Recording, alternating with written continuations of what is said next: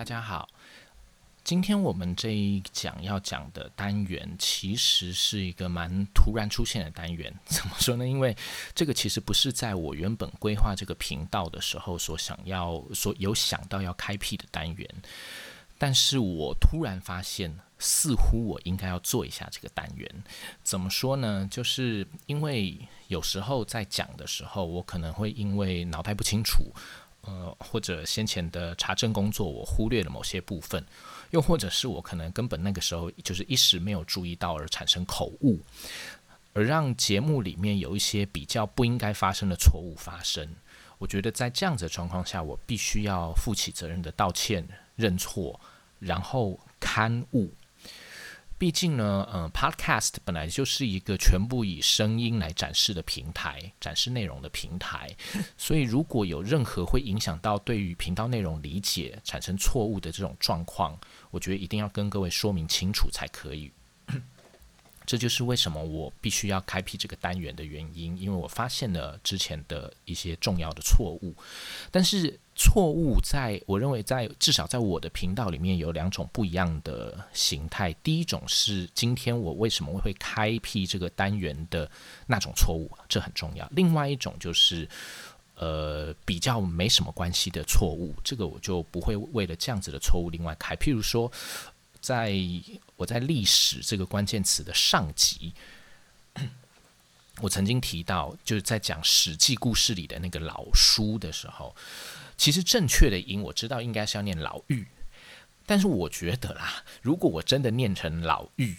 搞不好还没有念成老书容易让各位听懂我在说什么词汇，所以我当时的状况是选择从俗来念那个老书。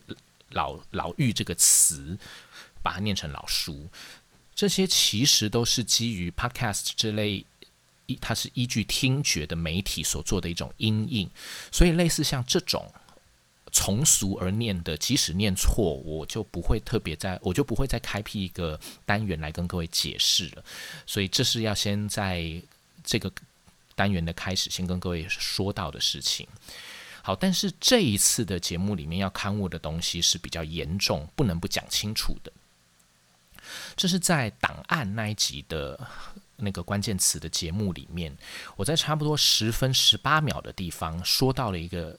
例子，这个例子就是我说叶公超他所谓的。Public charge 在媒体被当地的华侨报纸翻译成、解释成公敌的这个 case 里面，我说到，当时叶公超写了一个签函给国安局长郑介明，这个地方其实有蛮严重，而且必须要跟各位说清、说明白、说清楚的一个错误，就是呃，其实这个签函这个音是念错了，我不不能念成签，因为念成签函会让各位。觉得是签成或签名的那个签，但是实际上它应该是姓兼那个一个竹字头，再加上两个叠在一起那个化干戈为玉帛的那个戈字所组成的那个兼。如果我这样讲，他还是不知道那是哪一个字的话，其实就是我们这一集单元的这个关键字的第一个字那个字，那个它是念兼。那为什么我要为了这件事情特别来开辟一个单元来这一次的节目来跟各位解释呢？是因为念成签和念成间意思是差非常非常多的。如果听众朋友有一些是就公职人员、公务人员的话，您应该就会非常清楚这之间的差别。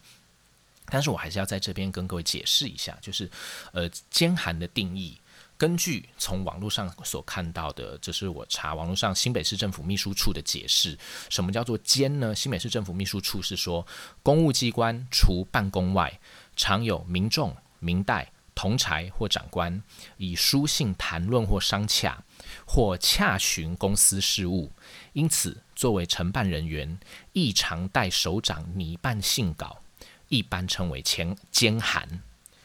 也就是说，一刚刚那个是新北市政府秘书处的解释，啊，我完全接受。就是，呃，回到当时在那一讲里面我所提到那个历史状况的意思，就是并不是叶公超本人写了一个签函给郑介明，因为签是上行公文，外交部长是不需要对国安局长送签的。所以这个一定要先跟各位澄清，它是兼函，不是签函。而而且更重要是，事实上在档案里面也的的确确是写兼函，是我当时一时不察，念错，念成了签函。所以这个地方一定要跟各位道歉，呃，而且一定要澄清，以免大家对当时的历史状况有错误的认识，以为当时。呃，譬如说威权体制的时候，国安局非常非常大，所以其实连外交部长叶公超这这么有名的人，也必须要写个签函给国安局，不是这样子的。那至于呃所谓的威权时期，到底国安局长的意义大，呃影响力和权限到底大不大，这个不是我们这一讲里面要跟要要讲的内容，就有机会说不定我们会说到，但这个我们就不说了，今天。好，不过呢，既然我们已经开始了今天这个单元的节目，我觉得啦，干脆就透过这一次的机会，顺便跟各位介绍一下一些档案里面有关监函的小故事、小趣事，顺便也可以帮助大家多认识一下档案这种史料。尤其是在我之前在介绍档案的时候也说过，就说。外交史取向所重视的档案，基本上是以所谓的官方档案为主。那这样子的定调，可能会让听众以让听众朋友觉得好像，那这样感觉就很枯燥、很无聊、很制式化，感觉没什么可读性，而且就少了一些人味。呃，其实虽然档案相较于其他的史料人是的确比较枯燥乏味一点，相较之下是比较枯燥，没错。但是并不表示档案。没有所谓的人味，而且其实人人味还挺重的。为什么人味其实还挺重的呢？是因为档案就是当时过去的政府的运作轨迹而留存下来的记录。那政府本来就是由人所组成的，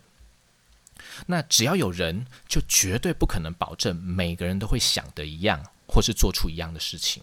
在某些人眼中觉得很奇怪，怎么可能会去做的那样子的事情？诶，难免就会有些人会觉得理所当然吧？为什么不去做？所以这是很正常的事情。所以呢，正因如此，政府当然也就有可能会面对到这样子的人。既然政府会遇到，那档案里就绝对有这个可能性会保留到当政府遇到不一样的人之后所做的那些回应的那些记录。档案里面。保留了之后，就可能会留存下来，留存到今天就成为了我们外交史在看的那个档案里面那些内容。既然如此，档案里面当然也可能会记录到很多有趣的事情。这个有这些有趣的事情，除了我们今天跟各位所说的这些小故事之外，以后我们也会慢慢跟在讲其他的 case 的时候，在例子里面跟各位提到，大家就会慢慢体会到，其实档案这种史料。比我们想象中直观上所以为的那样要有来的有趣很多。那今天我们就先来讲一个，让各位来体会一下档案所能呈现的历史实况、当时社会状况这种小的例子。这个例子是在一九六七年的时候，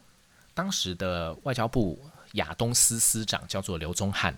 刘宗汉是今天的正大外交系的老学长。如果我们听众朋友有，呃。是正大外交系的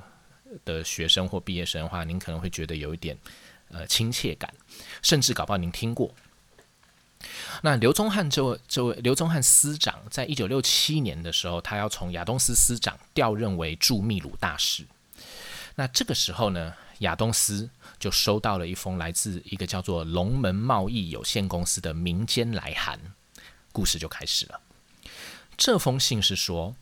呃，他们龙门贸易公司在一九六六年，就是前一年的十二月十号左右，去泰国参加第一届的亚洲贸易国际展览。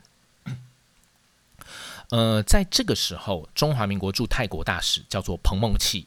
也就是你所听过的那个和二二八事件有关的那个彭梦器啦。然后呢，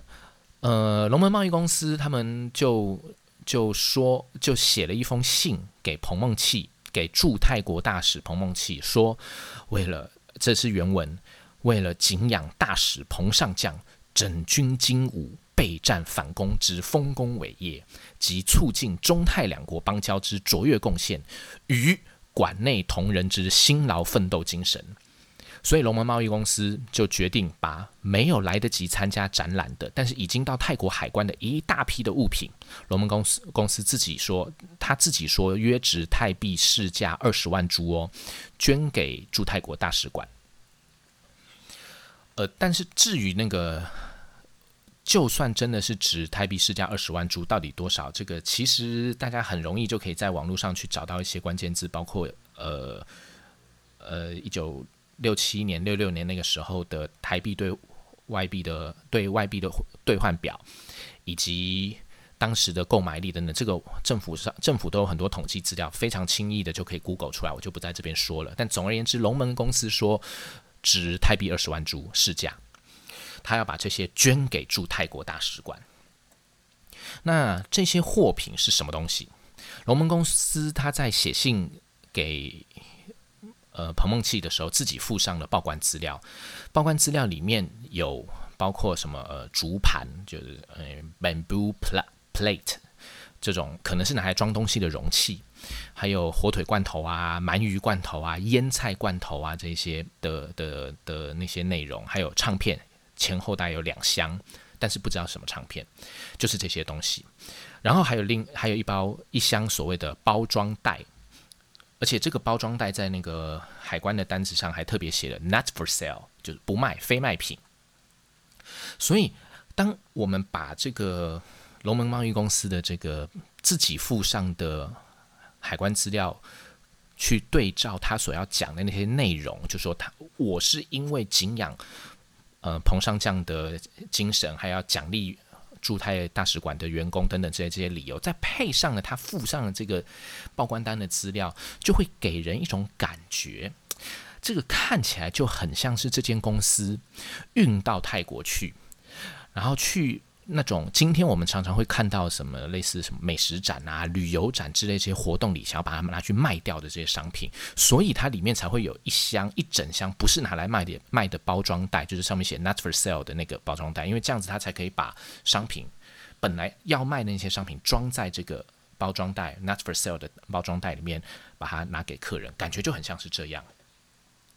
而这些东西到了泰国的时候已经太晚了，就展览已经结束了，所以呢，与其再把东西运回台湾，然后还不知道运回来之后要怎么卖掉，干脆。龙门贸易公司可能就这么想说啊，干脆我们就跟驻泰国大使馆说，全部捐给他们啊，然后让泰国大使馆驻泰国大使馆自己去泰国海关把这批货解决掉算了，这样啊。只是如果是这样子的话，总是要有一个好的理由、好的名目嘛。所以呢，龙门贸易公司就就。用什么？呃，我敬佩彭梦琪大使啊，慰劳使馆同仁呐，还可以拿去给泰国人拉拢关系啦之类的这样的理由，想要说服泰国大使馆帮他们解决这个问题。而这个呢，是发生在一九六六年十二月的时候的事情哦。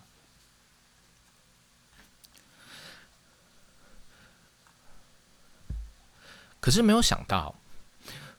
驻泰国大使馆。对这批货完全没有兴趣，也根本不鸟龙龙门公司，甚至连好人卡都没发给龙门公司，就是根本就不鸟了。可是有趣的是啊，其实龙门贸易公司的老板跟彭梦琪应该算有点渊源，因为他的老板档案里面有说他的名字啦。但是我这边就不说了，就是避免有后人之类的。但是总而言之，就是他的老板其实也是军事背景出身，而且是实践学社的成员之一。这个实践学社和可能各位也有听过的白团很有渊源，以后我们可能可以在其他的关键词里介绍一下。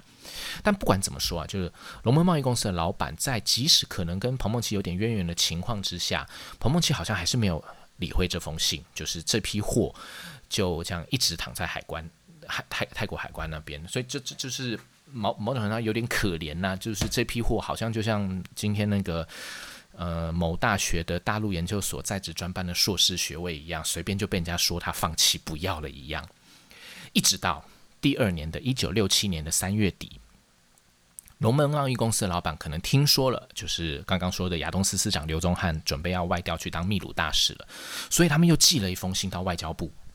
到外交部里面说，哦，我们这间公司为了展现下面也是档案原文哦，说协助我外交部加强外交阵线上一种民众与外交之结合，经济与外交之调和，即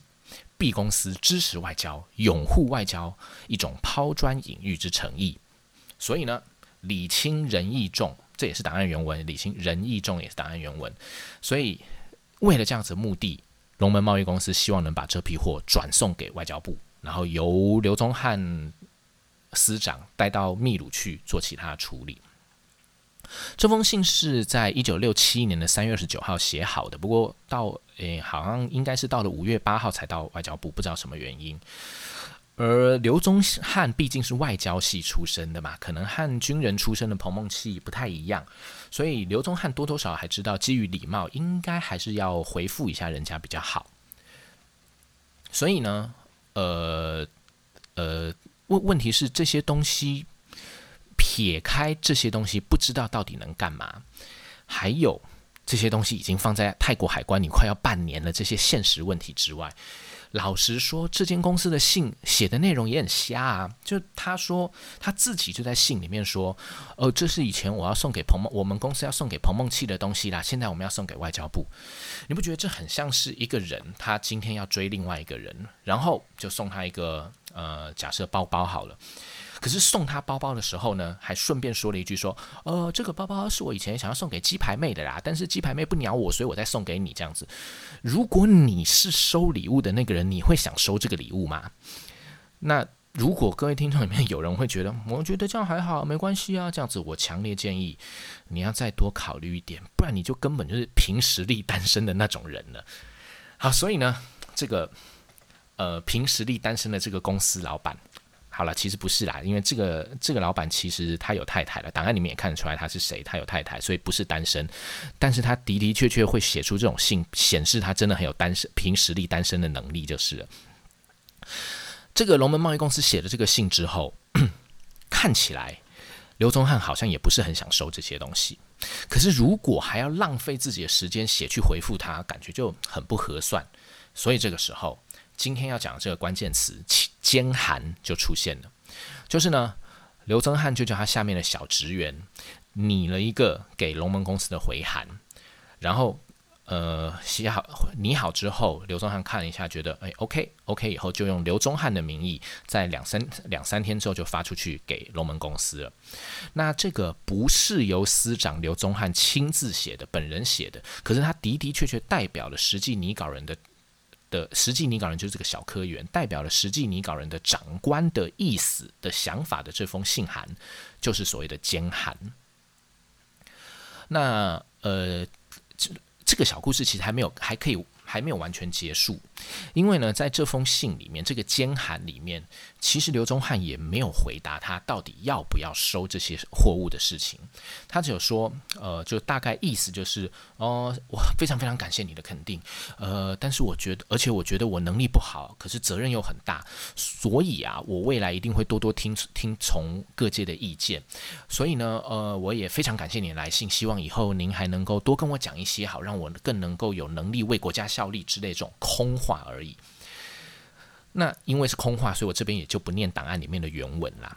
可是其实就算不念原文，光看大意，我觉得大家应该也会有感觉到这个内容就很像那种嗯嗯呵呵去洗澡的那种敷衍文的感觉。我觉得其实它真的就是敷衍文，只是这是政府档案、官方档案形式的敷衍文而已。而这种敷衍文，其实在档案里面很长，很容易看到。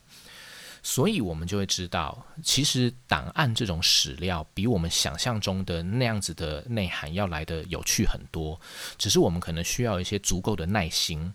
然后好好的去读档案，透过比较广泛，而不是用关键字去查找，好像里面有那些内容、那些档案的这种研究方法的话，其实我们真的是蛮有机会体会到不一样的历史认识。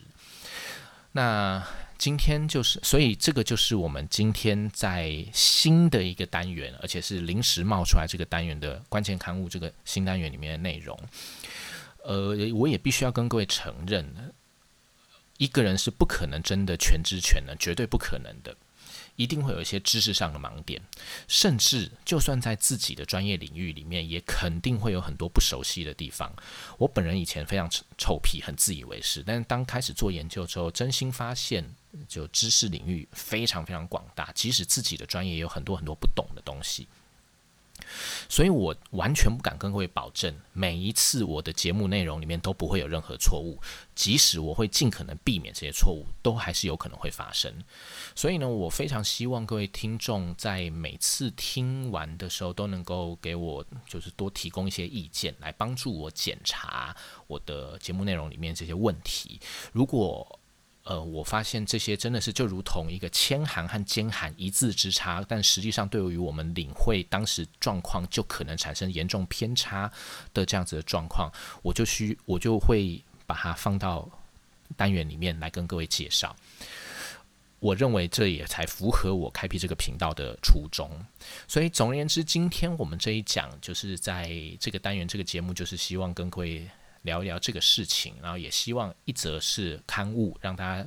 比较正确理解当时的情境；第二个就是透过这些档案里面的小故事，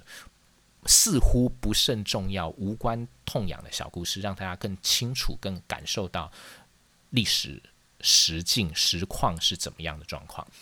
好，所以以上就是我们今天的节目内容，希望大家也能够喜欢，也非常希望各位能够订阅，并且给我很多的回回应，让我能够为这个节目再做其他改进。以上就是今天的节目了，谢谢大家，拜拜。